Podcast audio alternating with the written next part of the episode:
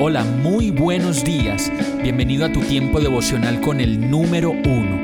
Qué alegría saludarte con la certeza de que Dios está obrando en tu vida su perfecta y buena voluntad, ya sea porque estás aprendiendo de un momento difícil o porque estás disfrutando de su amor a plenitud con paz y tranquilidad.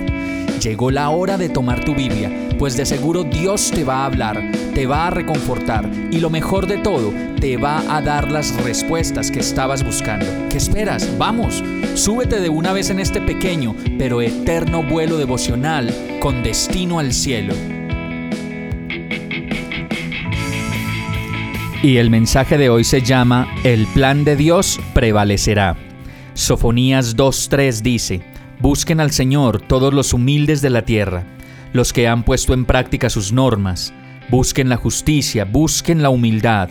Tal vez encontrarán refugio en el día de la ira del Señor. La humildad es la confianza puesta apropiadamente, confianza en Dios, no en alguna otra persona o cosa.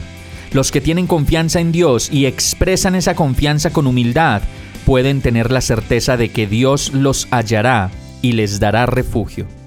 Así como lo dice Sofonías, esperar en Dios significa también vivir con esperanza, creyendo que el plan de Dios prevalecerá por sobre todas las cosas, pues Él tiene la ruta de viaje y de vuelo de cada uno de nosotros perfectamente diseñada. Como creyentes e hijos de Dios, no esperamos en medio de la incertidumbre, sino más bien en confianza. Y esa es la seguridad de que su plan se está cumpliendo en nuestras vidas. Esta esperanza no es una ilusión de ninguna manera, sino que es una fuente de gran fortaleza y confianza. Hebreos 6:19 dice, tenemos como firme y segura ancla del alma una esperanza que penetra hasta detrás de la cortina del santuario. Y primera de Pedro 1.7 dice, el oro, aunque perecedero, se acrisola al fuego. Así también la fe de ustedes vale mucho más que el oro, al ser acrisolada por las pruebas, pues demostrará que es digna de aprobación, gloria y honor cuando Jesucristo se revele. Vamos a orar.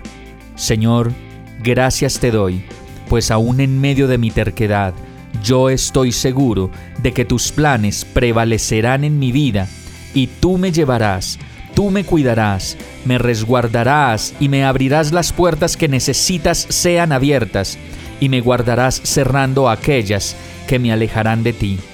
Seguro estoy en ti. Gracias por el hermoso plan de vida que diseñaste para mí Ayúdame a verlo más y a disfrutarlo más, aún en medio de la dificultad. Te lo pido en el nombre de Jesús. Amén. Hemos llegado al final de este tiempo con el número uno.